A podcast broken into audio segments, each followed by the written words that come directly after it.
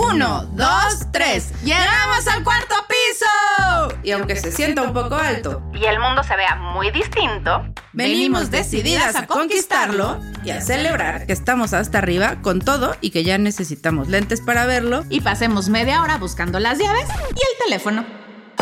Desde acá la vida pasa todo menos lenta. Pero ya sabemos que correr no es necesariamente la forma de llegar. Las metas y los sueños siguen acumulándose.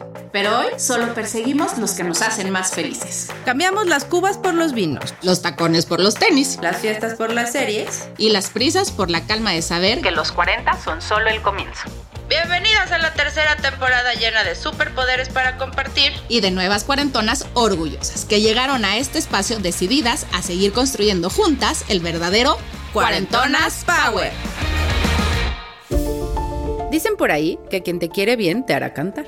Pero lo cierto es que también lo logra quien no te quiere, no te pela, te dejó por unas monedas. ¡Me estás oyendo, inútil! Que te quedó grande la yegua.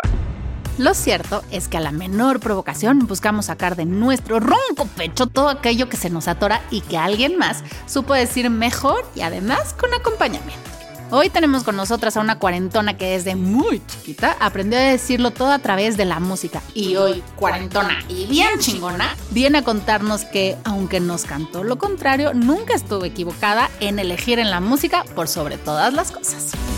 Eh, uh, Hola, somos Andrea Sordo. Y Mariana Fernández. Bienvenidas cuarentonas del amor a otro capítulo de Cuarentonas Power. Ahora sí, vayan por su tequilita, su mezcal, su chelita o su bebida de preferencia y empiecen a vocalizar. Porque hoy tenemos por acá a una cuarentona que seguro más de una vez las ha hecho cantar y hasta llorar.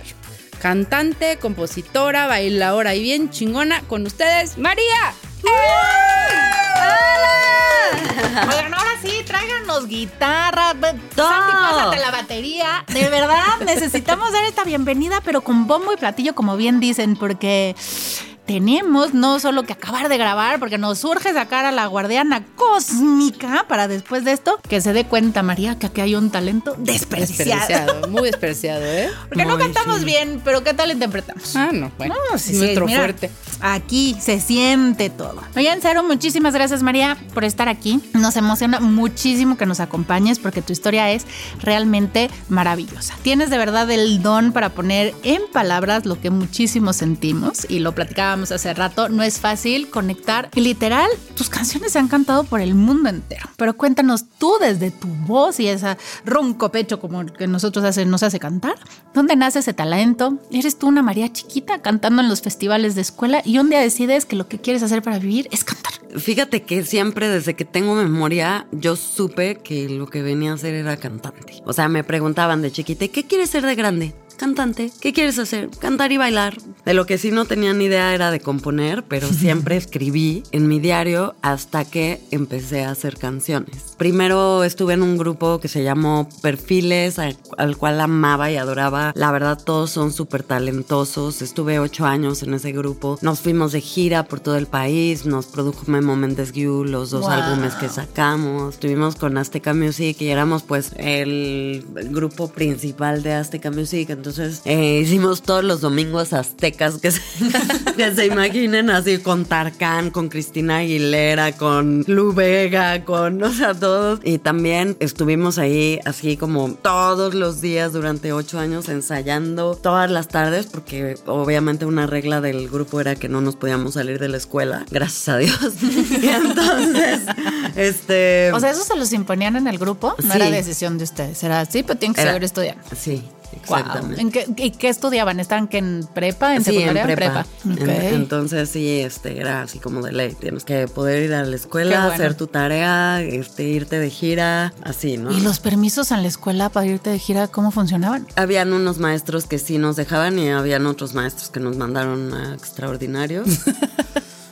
sí, y este, bueno, pues ya ni modo, tuvimos que pasar esas materias en extraordinario, pero la verdad es que muchos de los profesores sí nos decían, ah, no, pues bueno, pues vas a hacer esto y esto y esto. Te doy permiso de presentar el examen mientras lo presentes bien, pero habían otros que me vale lo que estés haciendo.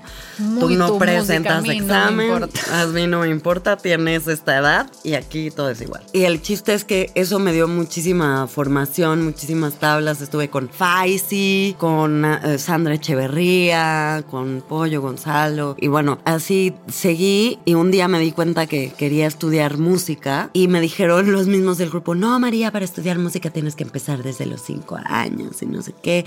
Y yo como, no, hay, no te vayas en la jungla de esto. Empieza este, y yo, bueno, pues sí, hay que estudiar algo bien, ok. Y mi papá estudia música y mi mamá, no, la verdad sí estudia algo más. O sea, tenías tu diablito Ajá. y tu angelito. Sí estudia música, no otra cosa. No música, no otra cosa. ¿Sabes? Exactamente. Y entonces, bueno, ya, pues total que me meto a estudiar comunicación. Y al final, este, pues yo me estaba pagando la carrera. Entonces un día dije, me vale. O sea, ¿qué hago aquí estudiando sociología? ¿Qué hago aquí estudiando periodismo? Yo quiero estudiar este, música, ¿no? Así, música. Y en eso, pues ya me dan la dirección de, de la escuela de música que yo quería. Y yo, ay, por aquí vivía mi papá. Y en eso entro a la escuela y es así como, había sido la casa de mi papá, o sea, durante años. Y No yo es allá. cierto. Sí, y yo allá había, ahí había hecho varios cumpleaños y me llegué traumada porque era de, aquí donde esas misiones estaban mis fotos, estaban las fotos de mis hermanas. O sea, entraste a una casa. Entré a una privada que eran tres casas, Ajá. que aparte son recinto nacional porque las hizo un arquitecto muy cañón y bueno, era de Helen Escobedo, una gran escultora. Y entonces habían tres casas, una chiquita, una mediana y una grande. Y en la chiquita y en la mediana era donde vivió mi papá con su esposa y pues hice mil fiestas de cumpleaños ahí y todo. O sea, imagínate que dices, quiero estudiar música. Ah, órale, bueno, ya. Y llega y dices, es que no solo estoy estudiando música, estoy remontándome a mi infancia. Claro. Sí, ¡Qué llegando a la que era mi casa, o sea, llegando a lo que amo y todo, es muy significativo, ¿no? Y entonces, bueno, pues esto le conté a Abel Pintos cuando me juntaron con él a componer. Abel Pintos es un gran cantautor argentino. Gran. gran que allá, bueno, llena estadios y me juntan a, a componer con él y un día antes platico con él y me dice, de esto vamos a hablar mañana en la canción. Y empezamos a hacer una canción que se llama Ya estuve aquí, que bueno, si la escuchan en vivo en el River Plate, este, van a ver así. YouTube es una joya. Sí, está, la verdad a mí así me pone la piel chinita y saber pues cómo empezó, ¿no? Y él y yo hicimos como mucho clic a la hora de componerla y bueno, total que después de eso, este... Pero compones esa canción todavía como estudiando. No, esa eh, la compuse muchos Ah, años después, pero bueno, ahí durante, o sea, empiezo a estudiar, como que todo se empieza a poner en el carril que tenía que ser, porque a los seis meses de empezar a estudiar música, pues me graban mi primer canción y fue eh, No me quiero enamorar, que la canta Kalimba, que Espérate, la- ¿esa sí la escribiste estudiando? sí. El trancazo de Kalimba. Sí. Y yo no sé, mi amor, qué hago buscándote. Claro. Wow. Y, y ahí te diste cuenta que sí tenías un talento brutal para componer. Pues mira, después de tu primer canción, dudas. Así, ¿por Déjame- qué? No, es que espérate, yo tengo muchas dudas. Tú querías estudiar música porque querías ser cantante, pero no querías escribir. Escribes tu primera canción y es la canción que ¡pum! No es que no quisiera escribir, es que jamás me lo imaginé. Yo decía, no, yo quiero cantar y bailar. Yo veía eso y era súper divertido. Y después, ya estando así como estudiando música, y bueno, desde un poco antes yo decía, yo quiero componer canciones, yo quiero componer. Pero yo solamente tenía mi diario en el que escribía poesías de repente, o cuentos o así.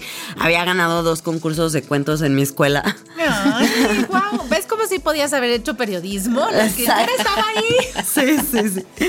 Y entonces, o sea, empieza esa canción y yo después de esa canción yo decía, ¿qué tal que, que esto fue nada más así como un churro? ¿no? O sea, Como llamarada de petate. Como llamarada de petate, como la suerte del principiante, o sea, no sé. Y yo lloraba a veces porque yo decía, es que, es que si no me sale otra canción, ¿qué voy a hacer? Y no sé qué, y en eso así como que empiezo a hacer otras canciones y me firman una canción con Diego Boneta, que justamente él en ese momento llevaba un rato de salir de Rebelde y hace su primer disco y como había estado en Rebelde, pues traducen todo su disco a portugués menos mi canción. Y allá en todas las estaciones eligieron desde que estás aquí como sencillo, e incluso en español, ¿no? Wow. En, este, y luego eh, con Alex Ubago, con Mariano Ochoa, así, o sea, como que se empiezan a colocar varias canciones que, que iba haciendo y yo decía, ah, bueno.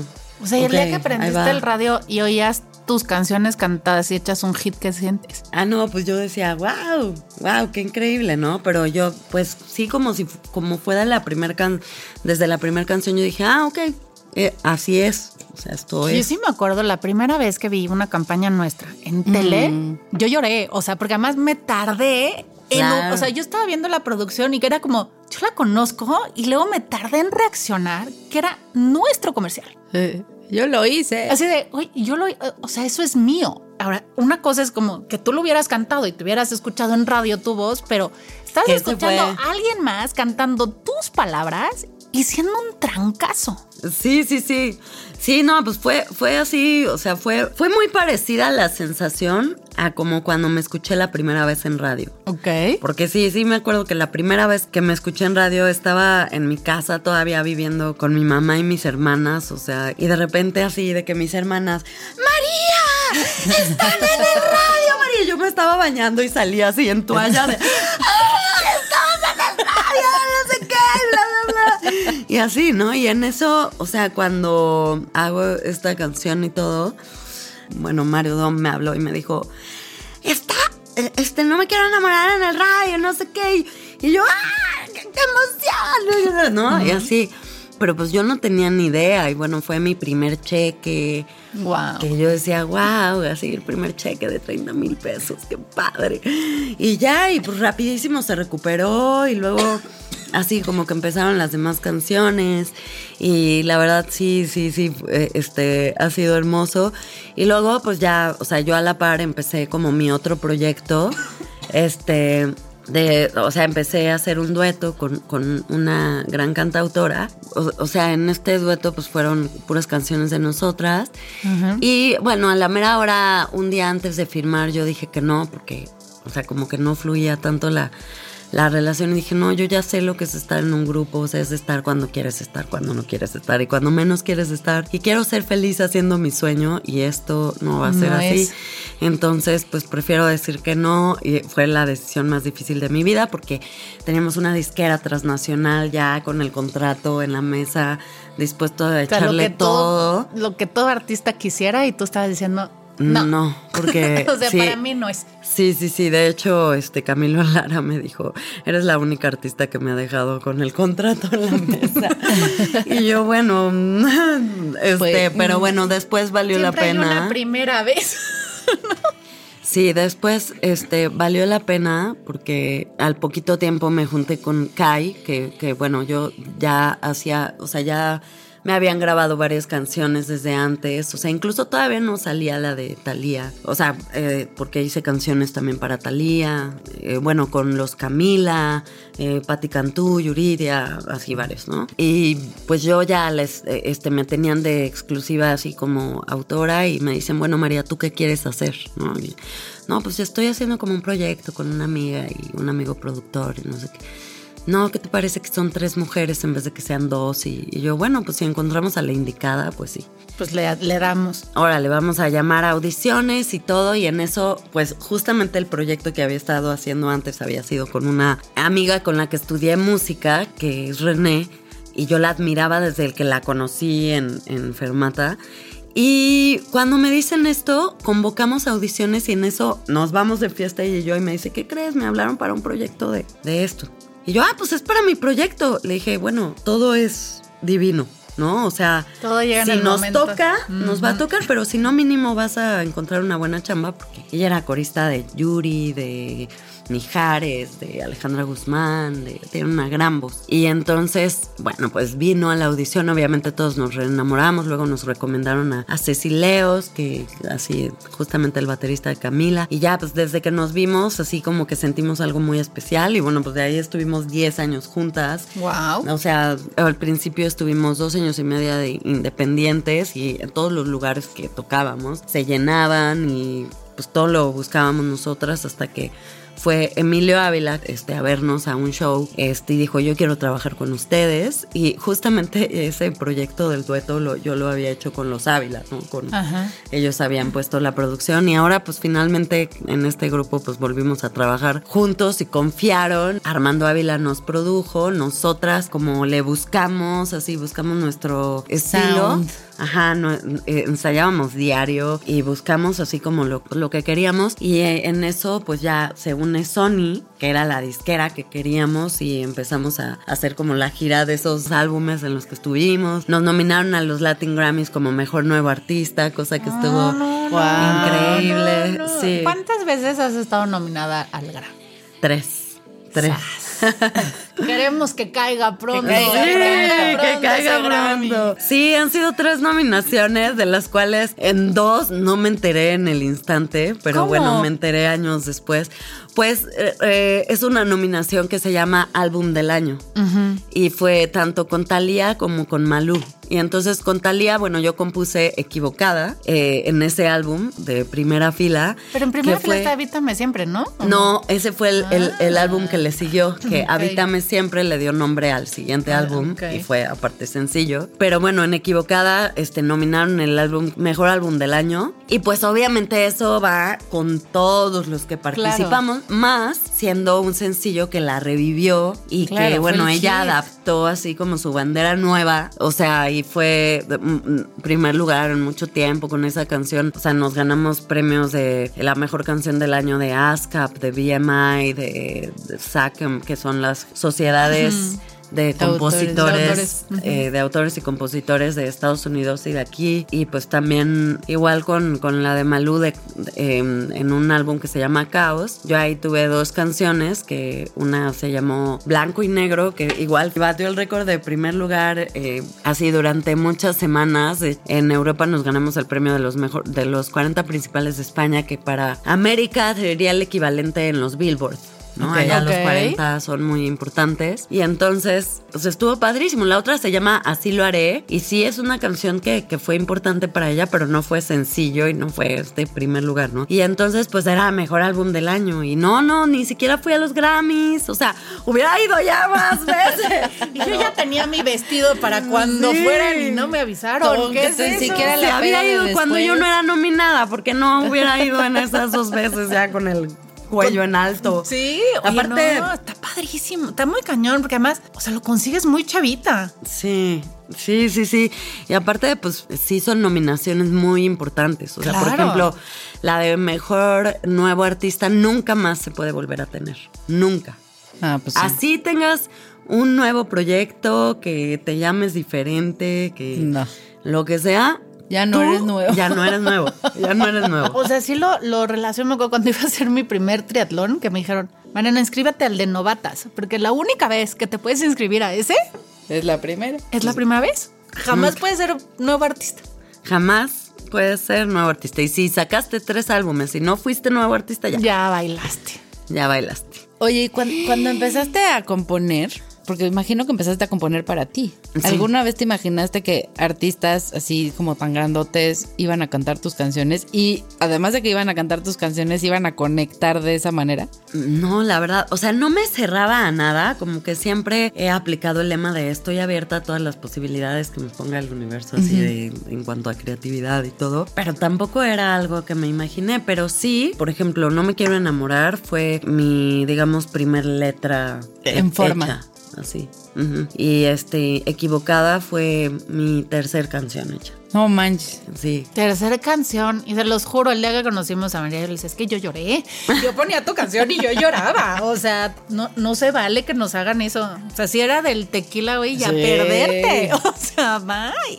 Sí, sí, no sé, era eso de que hablábamos que desde chiquita tienes así como que te conectas con ciertas cosas, o sea, yo me conectaba con eso sin haberlo vivido, ¿no? Así como de... Ah, con el dolor, con el, con el dolor. Es lo que te iba a decir. O sea, esas canciones, por ejemplo, equivocada, ¿tiene nombre y apellido o, o, no? Sí. sí, sí tiene nombre y apellido. Oye, gracias nombre y apellido, que no vamos a decir, por regalarnos esa letra, de darle a María la inspiración de esa letra. O sea, exacto. y esa nominación al Grammy, gracias. No, al menos. No, totalmente, Al totalmente. Y mucha gente piensa que, que sabe a Que quién sabe. se la compuse, Pero solo pero tú. no. No saben. Con él la hice, no la compuse. Ah, eso. Este, no, Oye, pe- pero ¿qué te inspira? O sea, sí, todas tus vivencias o te agarras vivencias de otros o, o sea, Pues todo. Este, tengo historias prestadas, historias mías, historias adaptadas, cosas que quisiera vivir, cosas que solamente me llega como la reflexión y lo necesito decir. Entonces. y las este, que más éxito tienen son las.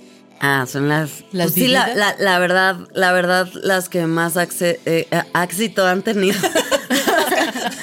Mira, Al hasta éxito. le cuesta decir y aceptar lo que son las tuyas, ¿no? Seguro. La- las que más éxito han tenido, o sea, que sí son, o sea, yo empecé a componer por, por necesitar decir las cosas, ¿no? De que yo tenía un diario por eso, porque era tanto lo que sentía que tenía que ponerlo y que si no tenía tiempo de hablarlo con la gente, o sea, de, de repente me nacía así de que soy como el árbol que nace de sus pies y todo, ¿no? Y ya que empecé a escribir canciones, dejé de escribir en mi en mi diario, porque sí realmente era que yo necesitaba decir eso, ¿no? De que un día estaba llorando con mi mejor amiga y decía, es que, o sea, es que lo que no puedo creer es que me, me quedé ahí, que me estaba tratando mal y sintiéndome maltratada y que siempre estuve equivocada y no la quise ver. Así, ¿no? Oye, ¿Por qué no supimos escribir canciones, María Andrea Sordo? Talento desperdiciado. Talento desperdiciado. Talento desperdiciado. Talento. Que te o sea, una canción como equivocada no la puedes escribir de una historia prestada. No. O sea, No, de- no. te sale de acá y, por- y yo creo que por eso conecta. Yo creo que ese es el éxito de que las canciones conecten. O sea, yo me acuerdo perfecto cantándole en el... Es más, hasta me acuerdo a quién se la cantaba. Sí, por supuesto. o sea, bueno, pero lo tengo aquí. O sea, digo, varias canciones tienen nombre y apellido, varias. Y sí, las que no han sido porque realmente me contaron algo que me conmovió muchísimo conmovió. y que me conectó obviamente con algo que había pasado y entonces ya, o sea, como que lo sacas por ahí, ¿no? Y cuando las cantas, las que son tuyas, tuyas de ti, de que te dolieron y te desgarraron, llega un momento en que dejan de doler. Sí. Ya puedes cantar equivocada y nada más acordarte el éxito que has tenido con ella y no del nombre y el apellido. Sí. Qué chingón. Yo siempre había pensado que uno se quedara clavado en ese no, Bueno, yo he escuchado a varias artistas que dicen que hay veces que sus éxitos como del principio no les gusta cantarlos porque ya no están en ese lugar. Exactamente. ¿No? Eso sí, eso sí pasa. Que sí dices, híjole, yo ahorita ya no escribiría esas canciones. Porque ya mi evolución. Ya evolucionaste. Ya es, no, no es de castígame, Señor, con tu látigo. No, ya es de, de, bueno, pues cómo fue que a pesar de tanto amarnos nos perdimos sin querer, así como de, ya no fue tu culpa, no fue la mía, o sea, hicimos lo mejor que pudimos. ¿Y qué tal cuando escribes y la gente lo toma por otro lado? Eso es lo maravilloso del, del, del arte, ¿no? O sea, como que cada quien ve su propia película y cada quien lo adapta a sus propias verdades y esa es la sanación también. Que a mí eso es lo que eh, para mí es como de las mayores recompensas, ¿no? El saber que eso sí yo jamás me lo imaginé. El que una canción que para mí haya sido sanación, o sea, total, porque esas canciones, tanto equivocada, este, la de así lo haré, no tienen idea de la sanación que fue para mí el confesarme así de esa manera. Eh, no sé, varias, varias de las que están, ¿no? Incluso no me quiero enamorar, o sea, también empezó por eso, porque yo no me quería enamorar. Porque justamente porque justamente no me quería enamorar, pero cuando ya dices no me quiero enamorar, ya, valiste. Ya, ya empezamos mal. Ya empezamos mal. Pero sí, yo no me quiero enamorar. Pero ya Pero ya caíste. redondita. Exacto. Entonces, este, sí, bueno, ya, ya se me fue el hilo de lo que les estaba diciendo. Pero- estábamos diciendo que cuando escribes y la gente la toma por otro lado. O sea, yo me imagino, por ejemplo, esta de yo ya estuve aquí. De verdad, vayan a YouTube y búsquenla. Cuando tú ves a toda esta gente cantando, claramente no están cantando lo que por lo que tú lo escribiste ni por lo que Abel Pinto y tú planearon. Exacto. ¿No? Y, y- y digo, a mí que me gusta muchísimo la pintura y que claramente pues todos los que me gustan ya se murieron y ni cómo ir a preguntarles, voy a buscar una ouija. Preguntar. Pues con es- Moni, con Moni. con Moni, con Moni, le voy a preguntar ahí. Claramente, ¿eh? Claramente. Ah, no, perdón. Fue un anuncio. Ay, güey, solo puede hacer esto aquí muy bien. Iban por otro lado. Sí. Y yo lo estoy interpretando a lo que a mí me toca vivir. Entonces, si tú estás ahí como compositora, o sea, te ha tocado estar ahí en un concierto donde se cante tu canción a todo volumen y eso no fue lo que quise decir, pero qué chingón Sí. que lo estén haciendo de esa manera. Sí, no, la verdad es que para mí es un regalo cada vez que un artista, que una persona se conecta con cada una de mis canciones, ¿no? Tanto yo cantándolas como haciendo que se conecten a través de eso con otro artista. Es, es un regalo, o sea, es un regalo. ¿No te dan celitos? No, nunca, nunca. Como decir, porque si yo lo hubiera cantado solita igual no le hubieran hecho caso, pero la cantó Talía y entonces... ¿por qué? No, al contrario, lo único que me ha dado eso ha sido abrirme las puertas, encontrar claro. nuevos caminos, o sea, nunca lo vi así. Incluso apenas ahorita que soy solista, porque cuando tenía Kai, por ejemplo, teníamos un estilo súper particular que no muchas canciones quedaban con nosotras, ¿no? ¿Y tú escribías en Kai? Sí. Sí, las tres hemos hecho canciones, pero sobre todo Ceci, Leos y yo hacíamos la mayoría de las canciones. René ejecuta increíblemente bien y las pocas canciones que hizo las hizo increíblemente bien. Pero no, ella casi no compone y Ceci y yo hacíamos la mayoría de las canciones, ¿no? Yo siempre he pensado, soy muy mala para la música porque de verdad a mí la entonación no se me da, no le atino a ninguna nota, me apagan el micrófono cuando canto en un karaoke, pero no me importa. Siempre pensé que lo mejor de hacer música es hacer la letra, porque entonces tú te puedes oír en radio, puedes ver el efecto de lo que tú estás, o sea, de tus sentimientos, de lo que Sí. tú estás plasmando y puedes salir a la calle sin que la gente te conozca. puedes tener una vida normal, ¿no? O sea, Sí. yo decía, y luego cu- cuando Fato este, le escribía a este, el de las monedas, ¿cómo se- perdón, Ah, Pepe Aguilar. a Pepe, perdón. El que- al que lo cambiaron por unas Es que lo monedas. cambiaron por unas monedas. A Pepe dice, claramente ahorita Fato ya es muy conocido, pero en ese entonces, Claro. No. güey, ya no puedo. Vas, dale, claramente. Claramente no es como suena. No, perdón, ya.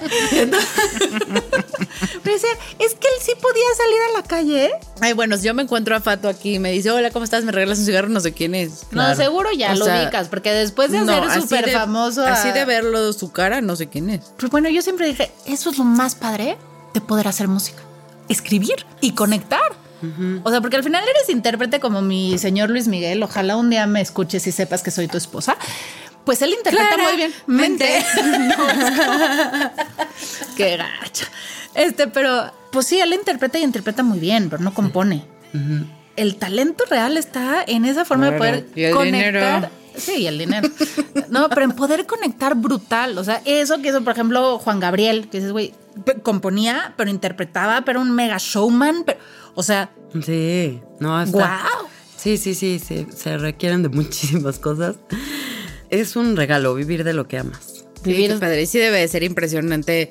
O sea, ver el video este del River Plate. No, no, no, véanlo, por favor, porque se les va a poner la piel china. Está cañón, está cañón. Es más, se los voy a poner historias con la liga para que lo bajen y lo vean, porque está muy cañón.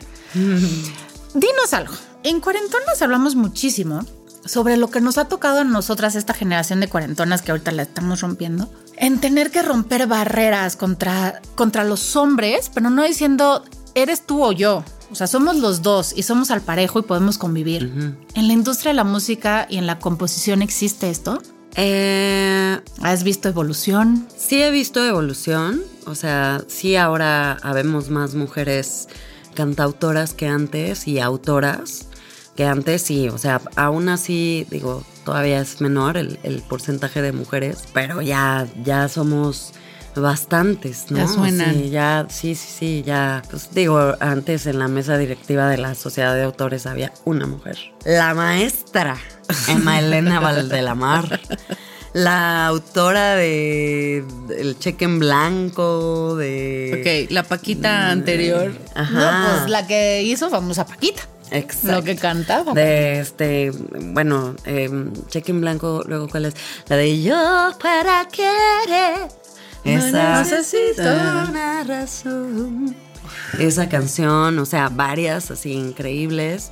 Y también estaba Consuelito Consuelito Velázquez. Velázquez, pero bueno, ella murió hace así. Y luego, ya, nada más Mónica Vélez en la mesa directiva. Y ahorita ya están, pues, otras, ¿no? Natalia Lafourcade, Patti Cantú, Mari Morín. Y ahí ya vemos varias mujeres que estamos así como que detrás de eso. Haciendo contención. Siento que también en este tema de, de, compositoras pasa mucho lo que pasa como luego en la ciencia, ¿no? Que si lo inventa un hombre es todo el mundo sabe quién lo inventó y si lo inventa una mujer nadie sabe. Siento que también es un poco lo mismo. Si a mí me preguntas, dime una compositora, digo, tampoco es que sea experta en el tema, ¿no? Pero si a mí me preguntas así de bote pronto, dime una compositora mujer. María Bernal. No, te digo, bueno, ahora sí, pero te digo Consuelito Velázquez, porque claro, que se murió hace 100 años, güey. bueno, no. Sí, sí, pero.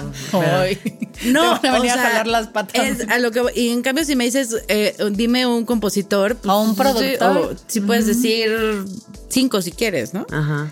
Siento que más que que no haya, es como más callado, no sé cómo decirlo. O sea, como que nos cuesta más colgarnos la medalla o. Lo cual parece extraño porque al final las mujeres somos más emocionales y así se nos ha catalogado siempre. Exacto. Sí, no, está súper extraño, pero también sí, mucho el rollo de, de, la música requiere de muchísimo tiempo y este las mujeres en la familia y todo eso, ¿no? Pero ahorita para nada, o sea, de hecho hubo un evento en el 2020 que, bueno, yo estoy en un chat de muchas cantautoras que se llama Energía Nuclear. Y vimos que un hombre puso en las redes, no hay mujeres en los festivales porque no hay mujeres cantautoras. Y entonces, entonces dijimos, ¿cómo ven este tal por cual? Ajá, este tal por cual que dijo esto. Vamos a ponerles todas un comentario de que y este es mi proyecto y este es mi Sí, como para que veas ya yo, Así de, exacto, ¿no? Y entonces Mon Laferte estaba en ese chat y dice, niñas, las invito a todas a cantar conmigo en mi Palacio de los Deportes. Wow. Y entonces, para callar a este güey. A este tal por cual. A este tal por cual. este pendejo, este Exacto. Este y entonces, bueno, total que ya fuimos varias, éramos como 60. ¿60? y eh, ensayamos con ellas y Cucurru Paloma y salimos a cantar en, en, el Palacio de los Deportes y ella dijo, de estas son muy pocas las que están aquí, pero les voy a poner todos sus proyectos y todos sus... Y gracias a eso salió un colectivo que se llama El Palomar, que somos varias cantautoras que, este, bueno, nos, nos unimos porque dijimos, ay, bueno, pues quien de aquí quiera cantar, así pues montamos nuestras propias canciones y estamos al servicio de todas, ¿no? Para, también para enaltecer nuestra música y para, visualizar, para hacer comunidad. Y entonces, dentro de, de, todas las que fuimos a cantar, pues estaba Vivir Quintana también. Y este no. Esa canción de Vivir Quintana, que cañona. Justamente Mon le dice, oye, tienes, porque ella dijo, estoy haciendo un corrido de niños, de, niñas de la cárcel, ¿no? Y dice, oye, ¿de casualidad no tienes de feminicidios? No, pero te la hago.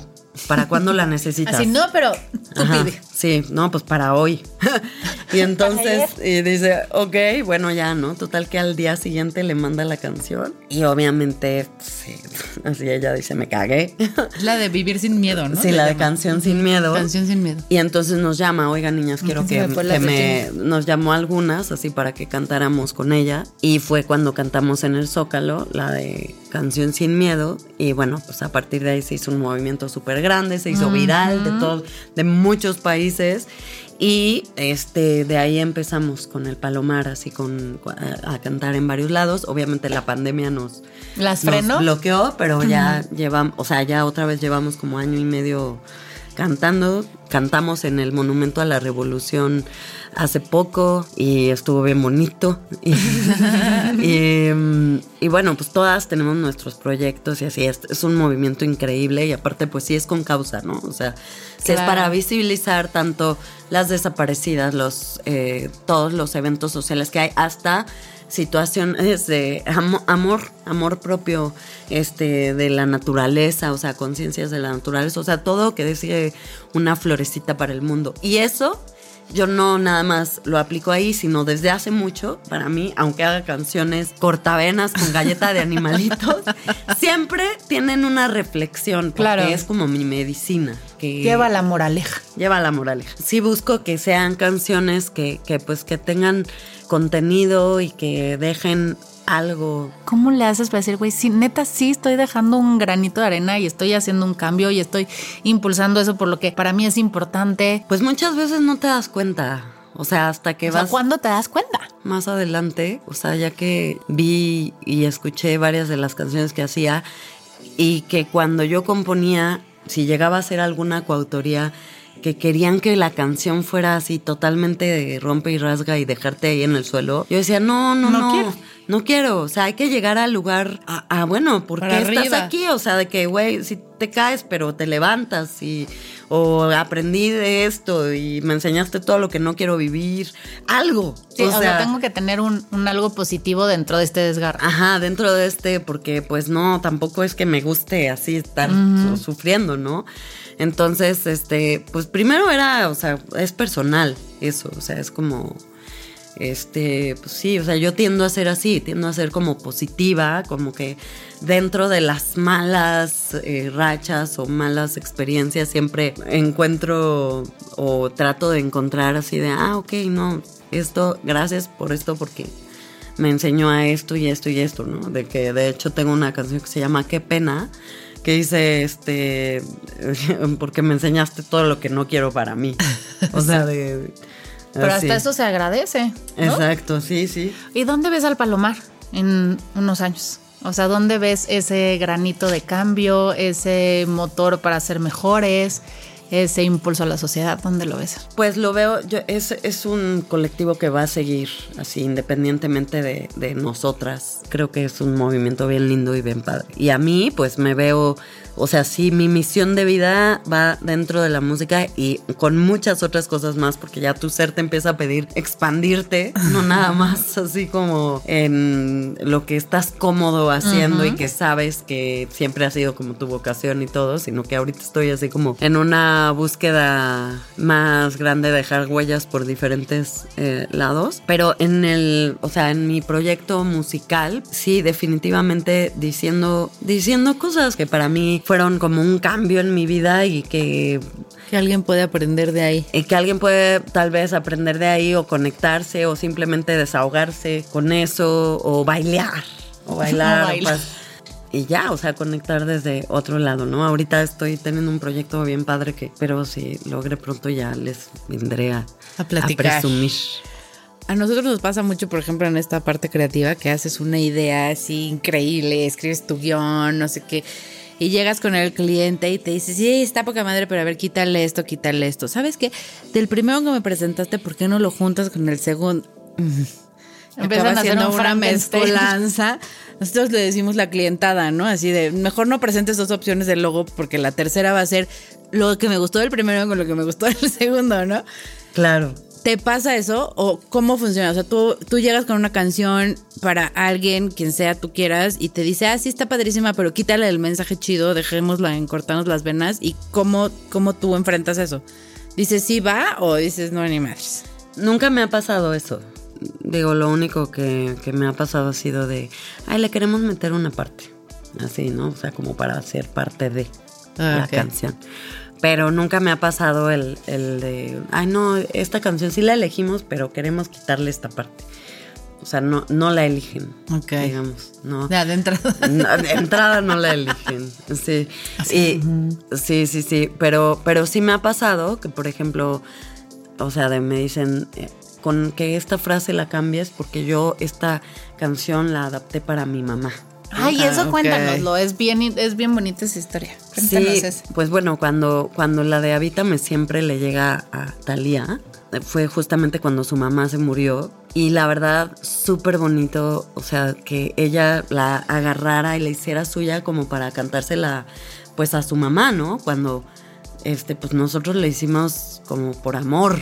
Y esa canción, pues la adaptó así para su mamá. Y sí, hicimos algo especial para ella. Pues le cambiamos un par de frases, pero no fue más allá de eso. Sí, como nada más darle ahí un twistito, pero no cambiar.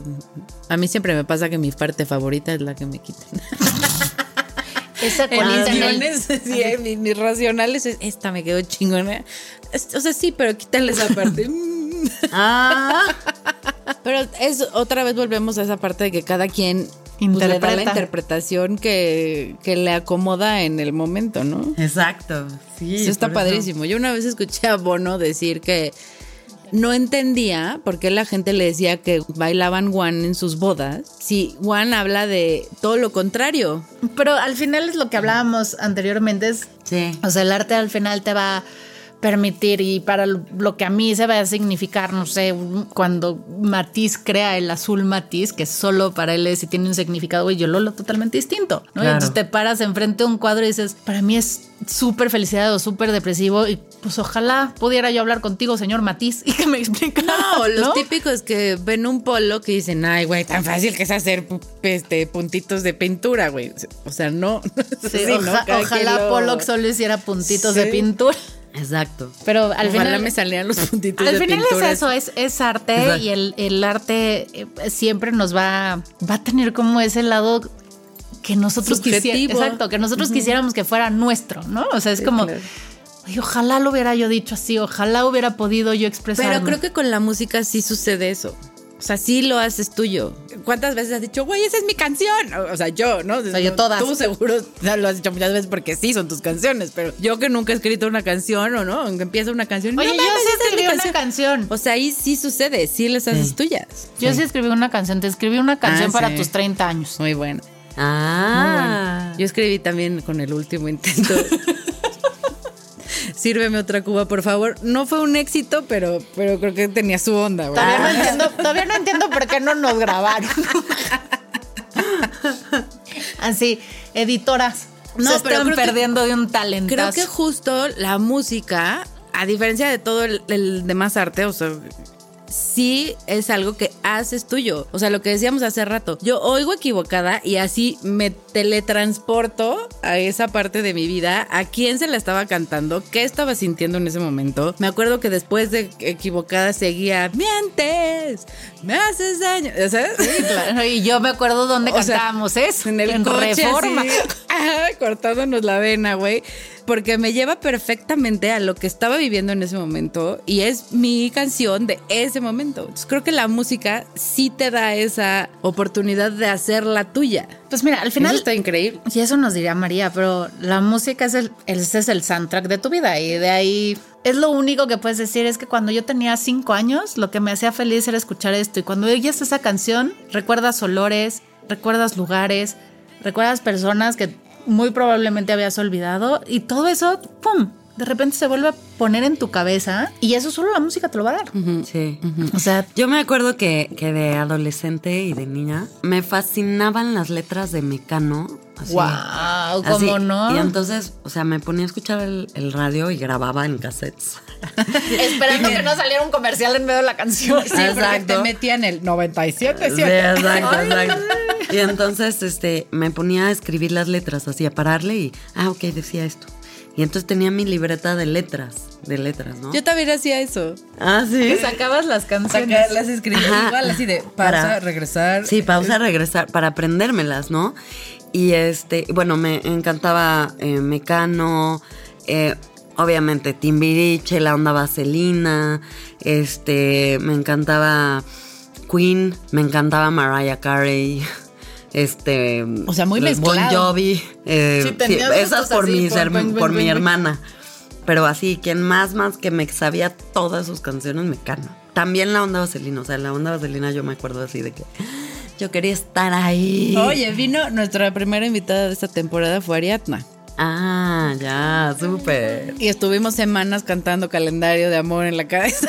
Así Sí. como ahora equivocada, gracias. Pero sí, justo era lo que decíamos, es que creo que para la generación, por ejemplo, nuestra, Timbiriche era como por- justo por nuestros hermanos o por una generación arriba, pero Por la mis. Vaselina fue, Sí, o sea, de nuestra generación. nuestro full, grupo. Total. Totalmente. Y entonces, bueno, a mí, o sea, de que unos tíos, bueno, un tío así manda mi cassette, mi, mi- mis fotos y Julissa dice, sí, me gusta, la vamos a llamar para la audición. Y mis papás no me dejaron ir. No es cierto, para la onda vaselina. Para la onda vaselina no me llevaron, no me o sea, papás ir. de María sí se pasaron. y entonces, para el grupo, para perfiles, cuando yo empiezo prepa, llega un manager a mi escuela y me apunta entre, o sea, Rick de Rubens. Y ya, y pues me hablan y me dice Gonzalo, que justo está en la onda vaselina con Ariadna, me dice, este... Ay, eh, eh, puedes venir eh, al colegio México, bueno, a hacer la audición y no sé qué.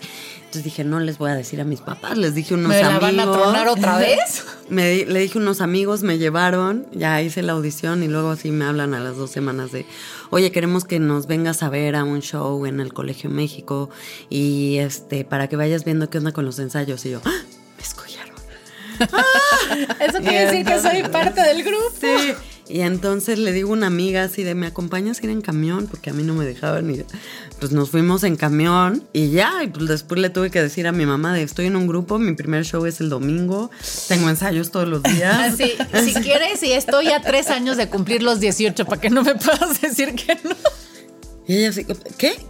¿Cómo? ¿Cómo? Pero entonces ya, o sea, como que no tuvieron de otra, me empezaron a llevar así, yo, pero ¿qué es esto? No lo tomaron tan en serio y ya cuando así me invitaban de vacaciones, yo es que no puedo ir. ¿Por qué? Porque mi manager no me dejó. ¿Qué? ¿Cómo? ¿Cómo? Así ya fue así, de que pues ahí empezó toda mi vida artística y todos las, los retos y sacrificios que se requieren para, ¿Y en tu familia había como alguien artista o de dónde lo sacaste? Eh, en la familia de mi mamá, o sea, les encanta cantar y la mayoría son afinados. Y, y, Así como en la mía no lo somos. no, tienen una voz muy bonita, o sea, pero nadie se había Nadie se dedicado a cantar profesionalmente, ¿no? Ni nadie tomaba clases de canto, ni nada. Y en la familia de mi papá, mi abuelo fue un gran compositor de música sacra, que fue este Miguel Bernal Jiménez, que fue, bueno, el Festival de Música de Morelia se llama Miguel Bernal Jiménez porque mi abuelo quería que Morelia fuera la Viena de América y fue el primer mexicano que llegó con su música a Roma, sus óperas las han cantado Wow. Luciano Pavarotti, Plácido Domingo, Alejandro Ay. Fernández. Fueron i- 11 hijos de mis abuelos. Mi papá fue el último hijo. Mi abuelo se murió cuando mi abuelita estaba embarazada de mi papá. Oh. Entonces no lo conoció y nadie más fue músico después de Espérate, eso. pero además, o sea, es justo al lado de tu papá y la casa a la que llegas a estudiar es del lado de tu papá. O sea, estás como Todo, honrando todas estas generaciones loco. hacia arriba. Sí, es cierto, no me había dado cuenta. y este, y pues eso, eso fue, pero nadie de mi familia se dedica más que yo a la música o vive de la música. ¿Qué piensa tu familia de eso? Pensaron Ah, que no, algún les día. encanta. ¿Ah, sí O les sea, encanta? Sí, fue de que, ¿qué? ¿Pero cómo? En los videos sale tu nombre, tú compusiste. Ay, guau. Sí, fue, fue bien lindo como ir viendo este, eso, que también ellos se sorprendían, ¿no? Sí, claro. Sí, no, mi papá sí, de que yo tenía este 18 y decía, no, es que María ya es profesional, o sea, es una... y yo así de, y está trabajando, y yo, y yo, yo no estoy trabajando, yo me la estoy Yo pasando bien, o sea, yo- Me estoy esto, esto no es un trabajo, esto- estoy cantando y bailando, pero nos traían en friega, o sea, no tuve un solo segundo. Oye, los chavitos que ahorita quieren vivir de música, ¿qué les dices? que le echen un chorro de ganas, que aprendan muchas cosas más y que no, que crean en sus sueños, pero que sí se tienen que dedicar diario a eso, ¿no? O sea, como es difícil a, verse, a veces darse cuenta, o sea, como del em, freelance. pues, Autogestionarse. cuando- exacto, autogestionarse. ¿Qué cualidades necesitas para autogestionarte? Tener una disciplina así como tipo ejército, ¿no? De que diario, diario, diario, diario, saber que te tienes que presentar, estar dispuesto a recibir muchos nos, porque hay muchos que, ay, no, no me aceptaron en esta audición, no, pues ya no voy a audicionar. No, porque se siente horrible. Sí, claro. Se siente horrible, o sea. Sí, así como hay momentos de gloria, hay mom- muchos más de puertas Hay cerradas. muchos nos, muchísimos nos. O sea, se siente horrible que o no te digan nada de tus canciones o que. Ah, está o, chida. O que, ajá, de ah. O que te digan, no, no nos gustó tanto el proyecto, o cosas así, ¿no? Pero eso, pues tomarlo como de, ah, ok, no te gustó, bueno, pues lo tengo que hacer mejor. Lo voy a hacer mejor, o sea, pero yo voy a estar donde yo quiero estar, pero lo voy a hacer mejor, así, y ya. E- Eso les diría, o sea, de que, bueno, o sea, que sí, obviamente se guíen por las luces en el camino, porque hay eh, ciertos talentos que tenemos que pues nos abren puertas, ¿no? Entonces, eh, sí, estar conectados más con las cosas que te abren puertas y estar como bien despiertos de, de en dónde se te abren puertas y en dónde no y cuántas veces vas a estar ahí para que te digan que no. O sea, de que sí, tienes que estar dispuesto a muchos nos, pero también a ver, No necear. a ver, ajá, en dónde sí se te abren las puertas, ¿no? Claro. O Que sea, no clavarte en el no, sino seguir buscando ese sí. Exacto, seguir buscando este sí, nada más que, bueno, también, si quieres ser un cantante famoso y ni siquiera afinas una nota, María, estás destruyendo todos mis sueños. O sea, ¿cómo les explico que mi proyecto de vida era ser Vinny Vanilla? No, si pues quieres ser este armar. saltarín de garrocha y no... Saltarín de garrocha. Oye, ¿y te ves algún día casada con hijos lejos del showbiz o no? Mm, lejos del showbiz, o sea, de que del escenario a lo mejor, sí, pues todo el mundo tiene, o sea, el escenario tiene un tiempo, siento, este, pero no lejos del, del showbiz, o sea, O sea, como backlight. Eh, sí, o sea, como coproduciendo, este, produciendo, Componiendo. eh, componiendo, todo lo que eso se refiere. O sea, también conéctense a mis redes porque en arroba soy María Bernal estoy dando unos cursos de composición intensivos. Uy, y ya me vi. Ya me vi. También doy temporadas de clases de, de guitarra y canto para niños. Ole, O qué padre. Ajá. Y este, sí, en todos los aspectos. O sea, de que la producción, producción de eventos, este, todo, pero, pero lo más eh, enfocada a mi, pues a mi música, así dejar cositas, a el palomar y a explotar la creatividad en todos los aspectos. A tu programa de radio. A mi programa de radio, que es un, un programa del Palomar, pero yo ahorita estoy como locutora de un 2, 3 por mí y por todas, para que lo escuchen por Radio Nopal. Y que estarán invitadas, obviamente. obvio Las sí. cuarentonas Power. Obvio sí. Y pues ya en tu recorrer así como de tus cuarenta y tantos encima, como dice Arjona, ¿cuál es tu superpoder de los cuarenta? Mi superpoder de los 40 es saber que cualquier cosa que te ponga muy nerviosa, repásalo como 40 veces. Ok. qué buen O superpoder. sea, tin- haz planas. Haz ¿no? planas. Haz planas. Ajá. Sí, y también disfrutar, eh, disfrutar mucho, ¿no? Todos los momentos y las cosas que hacen y darte cuenta que con cada acción que tú eh, realizas en tu vida te lleva al éxito o al fracaso. Entonces, O sea, o como sea, respon- responsabilizarse de todas esas esas decisiones. acciones cotidianas que te llevan al éxito o al fracaso. Oye, pero es que ahí estamos dando una clave extra, es sí. las acciones, porque siempre decimos, no, es que hay que responsabilizarnos de nuestras acciones. Aquí es de la acción cotidiana, o sea, desde pararte temprano o pararte tarde. Desde pararte temprano, pararte tarde, desde tomarte una coca o tomarte un agua, desde ahorrar 10 pesos o despilfarrarlos, desde agradecer o reclamar, desde leer cinco hojas de un libro al día o no leer nada y pasarte la vida viendo TikToks o Instagram, ¿no? O sea, todo eso. Oye, qué, qué buen consejo ese. O sea, yo que ustedes, señoras cuarentonas, iba empezando a tomar conciencia de todo que eso que hacemos todos los días para mejorar aunque sea en un poquito, porque por ahí dicen que si mejoramos el 1% de nuestra personalidad diario, al final del año vamos a haber mejorado en 365%. Y esos son baby steps que nos hacen huge al final, al final del año. Exacto. Y pues ya saben, cuarentonas, que todas tenemos una misión en esta vida y no importa lo que sea, aunque te digan que estás loca, hay que hacerlo para cumplirla. Por supuesto, cantando en el camino. No se olviden de seguir y pelear por sus sueños. Nunca es tarde. Nunca, dejen que les digan que no. Siempre hay tiempo para lograr absolutamente todo lo que se propongan. Así es que aquí está la prueba. María, mil gracias por venir, por contarnos un poquito de tu vida, por hacernos reír, por cantarnos claramente. Claramente, no es como suena. Mil, mil, mil, mil, mil, mil gracias por estar aquí. Estuvo increíble. Mil, mil gracias. Ay, gracias a ustedes, gracias. Estuvo increíble estar aquí, está padrísimo este Cuarentonas Power. Y ya saben, queridas cuarentonas, quiéranse, siempre se los decimos, cuídense un montón y canten, porque de verdad esta vida, como diría Timbiriche, es mejor cantando. Y bueno, y en el Inter, en lo que ustedes aprenden qué canción van a cantar hoy, en qué humor están, denle campanita, por favor, regálenos estrellitas, síganos en redes y ya saben que nos encuentran en TikTok, Instagram, Facebook, X como Cuarentonas Power. Las queremos infinito y muchísimas gracias, como siempre, a Brinca por permitirnos hacer nuestros sueños realidad, a Lanis Studio, a Fer, a Santi, porque algún día nos grabarán un disco y eso ya está pactado ah. con Santi, para que yo suene muy bonito. Ya está pactado. Cerrado. Muchísimas gracias eternas a todos. Nos vemos el próximo martes. Adiós. Gracias.